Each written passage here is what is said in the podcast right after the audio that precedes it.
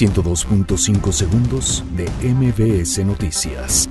Consulado alerta mexicano sobre detenciones en Mississippi.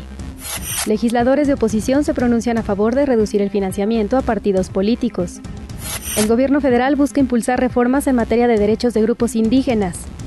FAC anuncia bloqueos en carreteras e instalaciones de 32 entidades federativas este jueves. La Procuraduría General de Justicia busca a Lady Piñata por agresiones a conductora. Monstruos de Catepec reciben nueva sentencia, suman 184 años de cárcel. Corte considera infundado recurso contra recorte a instancias infantiles. Fiscalía Mexiquense indaga asesinato de la síndico de Gilotepec, Beatriz García. La Secretaría de Salud confirma dos casos de sarampión en el Estado de México. México vuelve a ganar oro en racquetball en dobles masculino en Lima 2019.